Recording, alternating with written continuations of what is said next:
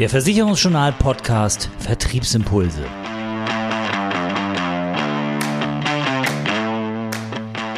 Unser Thema heute Honorarberatung und Honorarvermittlung.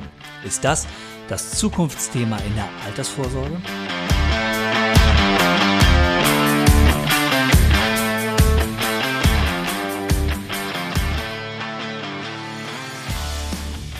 Altersvorsorge mit einer Rentenversicherung. Da winken ganz viele Kundinnen und Kunden ja immer noch schnell ab oder immer noch schon wieder schnell ab. Die Policen hatten einfach, wie man so schön sagt, zu viel schlechte Presse in der Vergangenheit. Die hohen Kosten machten das Produkt unattraktiv für Verbraucherinnen und Verbraucher. Eine sicherlich nicht ganz ungerechtfertigte Kritik die aber die Netto- und Honorartarife und damit auch die Honorarberatung und Vermittlung am Versicherungsmarkt interessanter macht. Wir haben heute dazu mal eine Kollegin eingeladen, die sich der Honorarberatung mit Leib und Seele verschrieben hat. Saskia Drewicke, Honorarfinanzanlagenberaterin und Missionarin in Sachen Finanzen, Börse und Geldanlage. Unter anderem ja mit ihrem Sparhelden Podcast und dem dazugehörigen Instagram-Kanal. Moin Saskia, schön, dass du heute mit dabei bist bei uns. Ja, hallo Oliver, danke für die Einladung. Ja, dann gleich mal wie immer rein ins Thema, würde ich sagen. Saskia, Honorarberater sind ja immer noch so recht dünn gesät am Markt. Was hat dich denn in diese Nische ja hineingetrieben, hineingebracht? Ja, das stimmt. Äh, leider sind, äh, ja, sind die Honorarberater oder auch die Versicherungsberater eben noch so die Exoten in der äh, Finanzbranche. Bei mir war es so, ich komme ja ursprünglich äh, aus der Bank, ähm, habe eben äh, damals äh, in der Bank ähm, beraten. Ich habe damals auf dem Fixum beraten. Also ich kenne so gesehen am eigenen Leib die Provisionswelt jetzt nicht unbedingt. Ähm, und äh, ich bin über meinen Finanzkanal, ich betreibe ja den Sparheldin Finanzkanal seit 2019, ähm, hatte den Hintergrund, dass ich eben gerne mein Wissen, ähm, mein Finanzwissen, mein Know-how teilen wollte, weil mir einfach in meinem Umfeld aufgefallen ist, ups, junge Menschen beschäftigen sich einfach viel zu wenig mit dem Thema Finanzen. War aber jetzt damals eben ähm, gar nicht in der Rolle ähm, als Finanzberaterin zu dem Zeitpunkt, sondern habe das so aus einer Leidenschaft, äh, aus einem Hobby heraus eben betrieben. Und dann kam Podcast dazu und ich habe tatsächlich gemerkt, wenn man ähm, den Leuten eben ja finanzielle Bildung, finanzielles Wissen an die Hand gibt, fangen sie schon an, sich auch mit diesem Thema zu beschäftigen. Und für mich war jetzt eben ja im letzten Jahr so der logische nächste Schritt, nachdem ich gemerkt habe, oh, ich kriege da auch Anfragen, die Leute fragen Finanzcoachings an, ähm, da jetzt weiterzugehen und zu sagen, okay, ich möchte nicht nur Finanzcoachings geben, ich möchte nicht nur eben finanzielle Bildung vermitteln, sondern wirklich jetzt auch den Leuten helfen, eben Lösungen für ihre Altersvorsorge und ihren Vermögensaufbau eben zu entwickeln. Und so bin ich eben in die Honorarberatung gekommen und für mich war es klar, dass ich eben als Honorarberaterin hier jetzt ähm, starten würde. Zum einen, weil ich eben sowieso nie in der Provisionsberatung klassisch unterwegs war und zum anderen, weil ich eben äh, ja durch ähm, ja jetzt auch schon die lange Zeit in der Branche ähm, und selbst investiere, ähm, weiß, dass Provisionen auch zum Nachteil sind, wenn wir eben über das Thema Altersvorsorge und Vermögensaufbau sprechen, dass da einfach die Honorarberatung für ähm, den Kundenmehrwert die bessere Herangehensweise ist. Und ähm, insofern, ja, habe ich mich entschieden, diesen Weg zu wählen, ähm, weil es eben auch meiner Beratungsphilosophie am ehesten nachkommt. Saskia, so ein bisschen klingt das bei dir in der Antwort ja auch durch. Honorarberatung und natürlich auch die Honorarvermittlung sind ja auch ein Zugeständnis an die hohen Kosten von Rentenversicherungen, die am Markt nun mal zu finden sind. Können klassische, ich sage jetzt mal Cottage-Produkte, die Bedürfnisse der Kundinnen und Kunden beim Kapitalaufbau, bei der Altersvorsorge denn überhaupt noch abbilden? Also natürlich ist ein normales Cottage-Produkt ähm, ähm, besser, als dass der Kunde gar nichts für die Altersvorsorge tut, so gesehen. Also um da mal äh, so einzusteigen. Aber wenn wir jetzt mal darüber sprechen, was gibt es am Markt für Lösungen, um eben Vermögensaufbau so zu betreiben, dass ich ja auch wirklich gut vom Fleck komme und ähm, ja am Ende da auch wirklich ein ähm, Vermögen aufgebaut habe, das mir ähm, einen guten Lebensstandard eben sichert, dann bin ich eben besser bedient, wenn ich tatsächlich auf die Kosten eben achte. Und äh, häufig ist es ja so im, in der Finanzbranche, dass aufgrund eben des geringen finanziellen Bildungsniveaus, aufgrund der komplexen Vertragsbedingungen, ähm, der Intransparenz, die da herrscht, ein Kunde tatsächlich dem Berater ein sehr, sehr großes Vertrauen schenkt, ähm, den Prognosen eben glaubt, die dann da dargestellt werden in solchen Verträgen. Und das sieht ja auch erstmal alles ganz schön aus. Wenn da jetzt dran steht, 1%, 3%, 6%, 9, das ist ja so die klassische Wertentwicklung, die so dargestellt wird. Und man bekommt als Kunde zu hören, ja, du kannst schon mit so 6 bis 9 Prozent rechnen, dann äh, glaubt er das erstmal. Und ähm, Klar, man muss natürlich mittlerweile aufgrund der Regulierung auch über Kosten sprechen, entsprechende Infos aushändigen. Aber die entscheidende Sache ist ja, dass ich als Kunde in der Lage sein muss, äh, mir vor Augen zu führen über diese lange Laufzeit, über die wir sprechen, bei, wenn wir über Altersvorsorge sprechen, 25, 30, 35 Jahre, über die so ein Vertrag läuft. Was kommt da eigentlich an Kosten zustande? Und ich habe eben in meiner Community tatsächlich auf Instagram auch mal eine Umfrage gemacht und mal reingefragt, was denn da geglaubt wird, wie hoch die Kosten sind. Und ähm, das war interessant. Also ich hatte damals drei Auswahlmöglichkeiten gegeben. Ähm, paar hundert Euro, ein paar tausend Euro oder mehrere zehntausend Euro. Und ähm, viele waren eher bei den paar hundert oder eben paar tausend. Und wenn wir jetzt nur die Kosten angucken, ähm, sind wir sicherlich bei den paar tausend. Aber was ja das Entscheidende ist, wie viel bekomme ich am Ende raus? Und darum geht's mehr. Wenn ich Vermögen aufbaue, wenn ich Altersvorsorge betreibe, ist ja auch eine Form des Vermögensaufbaus. Ich möchte am Ende ein großes Vermögen zur Verfügung haben. Und die Ablaufleistung ähm, oder eben auch der Wert meines Depots ist deutlich höher, wenn ich eben darauf achte, dass die Kosten eben gering bleiben. Und das ist vielen Kunden nicht bewusst. Und ich glaube auch, dass das vielen ja Beratern, Maklern nicht unbedingt bewusst ist, weil das wird es einem erst, wenn man tatsächlich mal so ein Brutto- und Nettotarif gegeneinander legt. Und ähm, das ist dann schon wirklich spannend, wenn man dann sieht, oh, wenn ich einen Nettotarif wähle, dann habe ich da eben eine höhere Ablaufleistung ähm, über 60, 70, 80.000 Euro.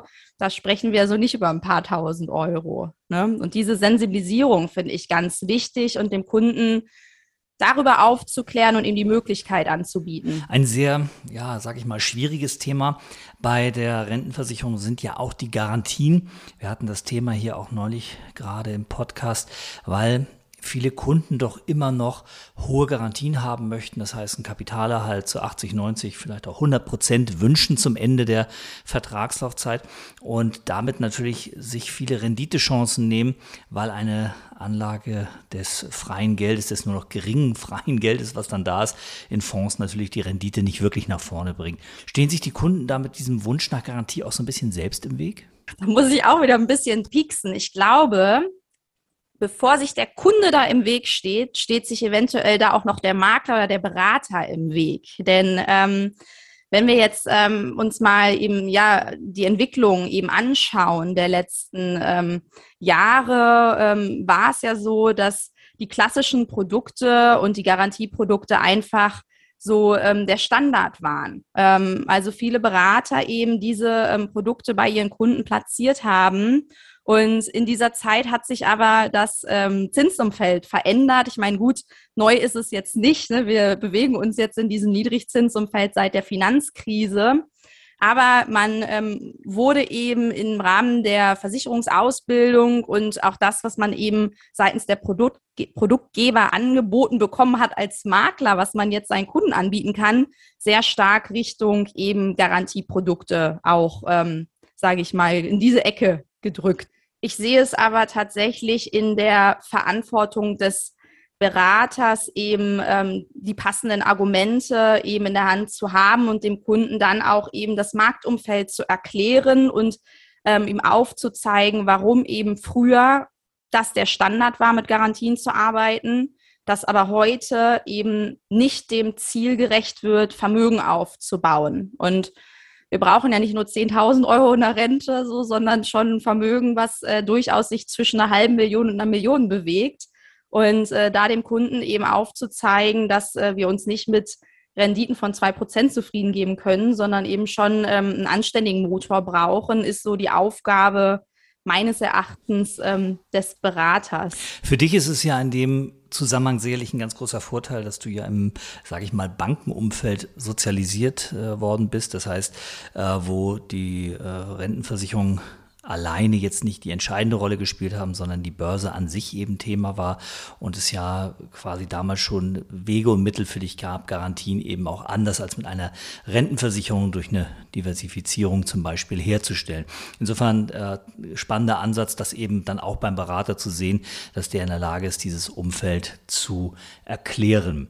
Ähm, zurück mal zu deinem Modell der Honorarberatung. Ähm, wie sieht denn das eigentlich aus? Wie kalkulierst du deine ja, dein Honorar, deine Gebühren, die du dem Kunden berechnest? Wie ist da die Grundlage? Also ich habe mal so ein bisschen äh, mich inspirieren lassen von äh, anderen Beratern, äh, die eben ähm, schon länger die Honorarberatung umsetzen und habe tatsächlich dort einfach mal mit den Kollegen das Gespräch äh, gesucht, einfach mal geschaut, okay, was kann ich von anderen Kollegen, die eben schon länger die Honorarberatung auch umsetzen, lernen? Wie machen die das, um dann eben für mich da den richtigen Weg herauszufinden? Und äh, ich bin gestartet in der Entwicklung. Das ist auch so ein Stück weit ein Prozess, weil tatsächlich das Pricing etwas ist, was man jetzt auch nicht erwarten kann. Da setzt man sich jetzt nicht mal eben fünf Minuten hin, hängt ein Preisschild dran und dann ist das fertig. Also ähm, da hat so die Konzeptentwicklung schon auch einige Wochen in Anspruch genommen und eben von, dass ich am Anfang ähm, die Anforderungen hatte, dass ich gesagt habe, okay, ich möchte dem Kunden möglichst viel Auswahlmöglichkeiten geben, dass er Module wählen kann und da so ein Stück weit dann natürlich auch die Höhe des Pricings beeinflussen kann, bin ich am Ende jetzt doch ähm, zur Paketierung übergegangen, dass ich ähm, eben drei Beratungspakete habe und äh, dort eben ja feste Leistungsinhalte definiert habe, die eben in diesen drei Paketen ähm, stattfinden. Das kann man sich so ein bisschen vorstellen wie im Flieger. Ähm, Economy, Business und First Class. Entsprechend ähm, unterscheiden sich die Leistungen und ähm, habe so gesehen jetzt so die Full-Service-Lösung, einfach weil ich im Feedback festgestellt habe mit meinen ersten Modul Baukasten-Pricing-Ideen, dass schon gesagt wurde, ja, finde ich grundsätzlich gut, ist transparent, aber ich habe keine Ahnung, was ich jetzt davon brauche, so gesehen. Das heißt, am Ende muss man dem Kunden auch da wieder sagen, hey, lieber Kunde, das und das ist deine Ausgangssituation, da willst du hin, das heißt, du brauchst das und das und das. Und da ich das ja als Berater, auch das ist ja meine Aufgabe so ein Stück weit ähm, als Berater, eben da jetzt ähm, das Kundenproblem zu kennen, ihm entsprechend eine Lösung anzubieten, bin ich dann eben von dem Baukasten weg und habe gesagt, okay, ich weiß, was ein Kunde braucht, ich weiß, ähm, was wir in der Beratung durchgehen, was ich mit meinen Kunden durchgehe. Und dementsprechend befülle ich eben jetzt die Pakete mit den entsprechenden Inhalten. Ne? Angefangen eben von einer Finanzanalyse, von einem Vertragscheck über die Konzeptentwicklung und die Umsetzung bis hin dann eben auch zur laufenden ähm, Betreuung, um mal so ein paar Inhalte zu nennen, die dann so in meinen Paketen eben enthalten sind. Ein äh, anderer Aspekt ist natürlich das Geschäftsmodell, was ich ja als Honorarberater, als Honorarvermittler mir aufbauen muss. Und äh, wenn man mal davon ausgeht, dass die Erlöse bei der Courtagevermittlung ja eben doch deutlich höher sind als die Erlöse, die ich bei einer, bei einem Beratungshonorar erzielen kann, stellt sich natürlich die Frage, ist das denn überhaupt wirtschaftlich in die Honorarberatung, in die Honorarvermittlung zu gehen? Und äh, oder anders gefragt, wie schaffe ich es denn, das wirtschaftlich für mich zu gestalten? Also du hast es richtig gesagt, ähm, wenn man jetzt mal so die reine Abschlusskurtage betrachtet, äh, wenn man, also ich sag mal ganz einfach und ich glaube, das ist, liegt auch am nächsten, das ist so der erste Impuls, den man hat, ach okay, ich setze mein Honorar einfach da an, wo vorher die äh, Provision war. Das ist aber irgendwie falsch gedacht, finde ich, weil Honorarberatung auch eine Beratungsphilosophie für mich ist und ähm, dementsprechend, äh, mein Ziel ist es, den Kundenwert, ähm, eben den ähm, Kundenmehrwert zu maximieren. insofern muss ich schon auch damit mich zurechtfinden, dass wahrscheinlich eben mein Honorar, wenn wir über größere Anlagesummen auch gerade sprechen, geringer initial ausfallen wird, als das im Cottage-Bereich der Fall wäre. Aber ähm, ich denke eben als Honorarberaterin im Lifecycle-Modell, ich möchte meine Kunden langfristig ein lebenslang bei ihrer Finanzplanung und eben dem Erreichen ihrer Vermögensziele, ähm, ihrer Altersvorsorge eben auch begleiten. Und insofern ähm, hängt da für mich eine Verknüpfung eben mit drin, zum einen aus einem initialen Honorar, über das ich mir eben Gedanken machen darf, wie ich das ansetze, aber vor allen Dingen dann auch, wie sieht eben die weitere Betreuung und Begleitung ähm, meiner Kunden aus. Und das kann eben ein Servicekonzept sein, ähm, das da dann eben liegt, wo ich monatliche Pauschalen eben bekomme, damit ich eben auch sicherstelle, dass ich eben jetzt, ähm, wenn wir jetzt mal sagen, bis zur Altersvorsorge sind es eben noch 30 Jahre, dass ich den Kunden die nächsten 30 Jahre auch begleite und auch ähm, jährlich, zweijährlich da mit dem Kunden wieder in Kontakt komme, um eben zu überprüfen, ist er mit seinen Finanzzielen on track? Läuft das so alles, wie wir das eben festgelegt haben? Und über diese lange Betreuung hinweg ähm, kann ich ja dann schon auch den, ähm, ja, mein, mein Umsatz mit dem Kunden erhöhen, dadurch, dass ich immer weiterhin auch Umsatz mit dem Kunden über die lange Laufzeit, die ich ihn betreue, eben ähm, habe. Jetzt haben wir natürlich in dieser ganzen Gleichung noch die unbekannte Kunde sozusagen, also derjenige, den man überzeugen muss, dass er jetzt auch ein Honorar zahlen soll und zahlen muss. Ähm, immerhin so die weit verbreitete Auffassung der vielen Kundinnen und Kunden ja, gibt es ja auch Makler, die ohne Honorar vermitteln. Da zahle ich nichts dafür, so ein klassischer Satz. Nicht? So, wie positioniere ich mich meinen Kunden gegenüber, dass denen auch nachhaltig klar ist, meine Dienstleistung kostet Geld und dieses Geld zahlst du direkt an mich. Wie schaffe ich das, das dem Kunden zu vermitteln? Ja, also ähm, im ersten Step, wenn wir über das Thema finanzielle Aufklärung sprechen, ist es aus meiner Sicht extrem wichtig und entscheidend, um eben da auch den Weg zu ebnen, um die Honorarberatung beim Kunden zu platzieren, ist, dass ich ihm erkläre, warum die Finanzberatung nie kostenlos für ihn ist dass es unterschiedliche Beratertypen gibt. Und auch wenn ich jetzt bei der Bank oder bei meinem Versicherungsvertreter, bei meinem Makler erstmal kein Honorar bezahlen muss, den Berater nicht bezahlen muss, heißt das eben nicht, dass äh, die Beratung kostenlos ist. Ich vergleiche das aber gerne. Also ich ähm, sage dem Kunden immer, das ist wie wenn ich ein iPhone ähm, haben möchte und äh, ja, da jetzt eben auch in meinen Handyvertrag eben das iPhone mit integriert habe und das eben abbezahle, dieses äh, Gerät über mein Leasing-Modell. Und das ist vielen äh, Kunden eben so nicht äh, bewusst, dass das tatsächlich so ist und eben auch welchen Unterschied das dann ähm, monetär eben, welcher finanzielle Nachteil ihnen dadurch entsteht. Und das muss natürlich erklärt werden, das muss ein Kunde verstehen. Das heißt also, in meinem Kennenlerngespräch, das ich mit äh, Kunden führe, habe ich eine Präsentation vorbereitet, wo ich dem Kunden eben so ausschlaggebende Faktoren, die für einen erfolgreichen Vermögensaufbau entscheidend sind, ähm, das erkläre ich ihm und da ist natürlich der Kostenaspekt auch ein wichtiger Faktor, wo ich ihm eben da erkläre, welche Möglichkeiten er eben hat. Und äh, da stelle ich eben fest, dass viele Kunden eben diese Möglichkeit der Nettotarife, Nettokonzepte über Honorarberatung kennen die meisten ja gar nicht, weil eben das ja, System der provisionsbasierten Beratung eben ähm, ja das vorherrschende System ist. Na, aber wenn man ähm, das erstmal beim Kunden ähm, ja verständlich aufgezeigt hat, dann wird es natürlich auch einfacher zu sagen, hey lieber Kunde, es gibt eine Alternative, die heißt Honorarberatung. Da bezahlst du eben mich als Honorarberater. Das vergleiche ich dann gegenüber dem Kunden eben mit dem Steuer, ähm, Steuerberater oder mit dem Rechtsanwalt, um ihm ähm, eben auch so ein bisschen ähm, ja, ähm, das greifbar zu machen, ähm, womit er das vergleichen kann und wie das Ganze dann abläuft, weil damit kann ja jeder was anfangen.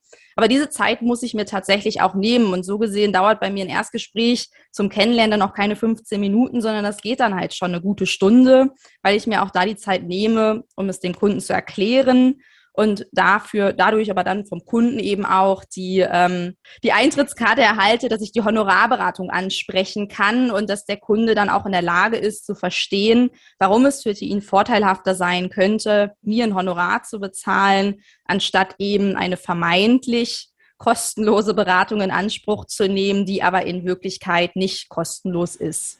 Wenn ich jetzt als Kollegin oder Kollege mit dem Gedanken spiele, Mensch, Honorarberatung, Honorarvermittlung, das wäre eigentlich auch was für mich. Ähm, dann hast du ja schon gesagt, man muss natürlich ein bisschen in die Recherche gehen vorab.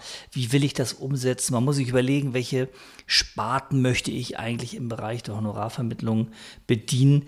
Aber die größte Herausforderung ist ja eine ganz andere, oder? Wie positioniere ich mich gegenüber dem Kunden? Also dann mal zu überlegen, eben diese Sachen, was ich gerade sagte, wie ich in meinem Erstgespräch eine Präsentation habe, wie kriege ich jetzt eben auch diesen Mehrwert der Honorarberatung kommuniziert und wie positioniere ich mich? Also mir da auch Gedanken über meine eigene Positionierung nach außen zu machen und wie schaffe ich es, mich da abzugrenzen. Ich sage immer, es ist ja schön, dass es nur so wenig Honorarberater und Versicherungsberater gibt, weil allein das ist schon eine Abgrenzung. Ich kann sagen, ich gehöre zu den ähm, 256 äh, Honorarberaterinnen in Deutschland. Aber das reicht natürlich gegenüber dem Kunden nicht aus. Also sich da wirklich ähm, jetzt auch mal mit zu beschäftigen, okay, ähm, über jetzt ähm, den Vorteil der Honorarberatung hinaus, ähm, was zeichnet denn meine Beratung aus gegenüber dem Kunden? Denn das spielt da aus meiner Sicht in das Gesamtpaket natürlich mit rein, unabhängig davon, wie ich vergütet werde. Aber mir Gedanken zu machen, was zeichnet meine Beratung aus? Ähm, warum sollte ein Kunde eben von mir betreut und beraten werden und nicht vom Makler, vom Vertreter, von der Bank nebenan. Und wer ist eben auch mein Kunde? Also das ist sicherlich auch eine wichtige Fragestellung, wenn ich eben über das Thema ähm, Geschäftsmodell Honorarberatung spreche. Für wen lohnt sich eben dieses Modell? Wobei ich auch da gleich mit reingeben möchte. Also viel wird dann eben gesagt, ja, da brauche ich ja jetzt hier die Private Banking Kunden die, die schon sehr wohlhabend sind, damit die mir die Honorare bezahlen. Ähm, da kann ich sagen, erfahrungsgemäß ähm, ist dem nicht so. Also man kann auch jemanden, der ähm, jetzt nicht ähm, schon wohlhabend ist, der noch nicht das Vermögen auf dem Konto hat und auch nicht unbedingt zehn Scheine im Monat verdient, auch dem kann man eine Honorarberatung anbieten, wenn man auch da über alternative Bezahlmöglichkeiten auf Seiten des Kunden nachdenkt. Ne? Also ich biete meinen Kunden beispielsweise auch eine Ratenzahlung an und äh, dann wird es eben auch für ähm, Kunden, die eben im Vermögensaufbau ähm, unterwegs sind, für junge Kunden, die noch am Anfang ihrer Karriere stehen, durchaus möglich, ein Honorar zu bezahlen. Ja, das Thema Honorarberatung, Honorarvermittlung, es hört sich immer so leicht an, so einfach umsetzbar ein. Mach doch einfach mal in Honorar sozusagen, aber ganz so einfach ist es dann eben nicht, wie äh, Saskia eben hier auch aufzeigt. Die richtige Zielgruppe, die richtige Strategie, das richtige Geschäftsmodell, alles das sind Sachen, die wirklich sehr, sehr gut überlegt sein müssen, damit man am Markt punkten kann, damit man am Markt bestehen kann und damit man am Ende auch mit der Honorarvermittlung dauerhaft Geld verdienen kann. Vielen, vielen Dank für diese tollen Einblicke, Saskia, für das Gespräch und für den vielen Input zum Thema Honorarberatung, Honorarvermittlung. Danke, dass du heute mit dabei warst. Ja, danke, Oliver, dass ich äh, so ein bisschen Einblick geben durfte in die äh, Honorarberatung und ich hoffe, dass da ähm, ja, ein paar Impulse ähm, und Input dabei war für eure Zuhörer. Das würde ich jetzt glattweg mal so unterschreiben. Ich denke, da war einiges an Ideen und an Input, den man für sich selbst in seinem Vermittleralltag auch sehr gut aufgreifen kann. Wir werden das Thema Honorarvermittlung, Honorarberatung sicherlich auch in Zukunft häufiger hören, sobald die nächsten Diskussionen um Provisionsdeckel und Begrenzung von Cottagen und Provisionen auf dem Tisch sind, wird das Thema wahrscheinlich weiter an Fahrt aufnehmen.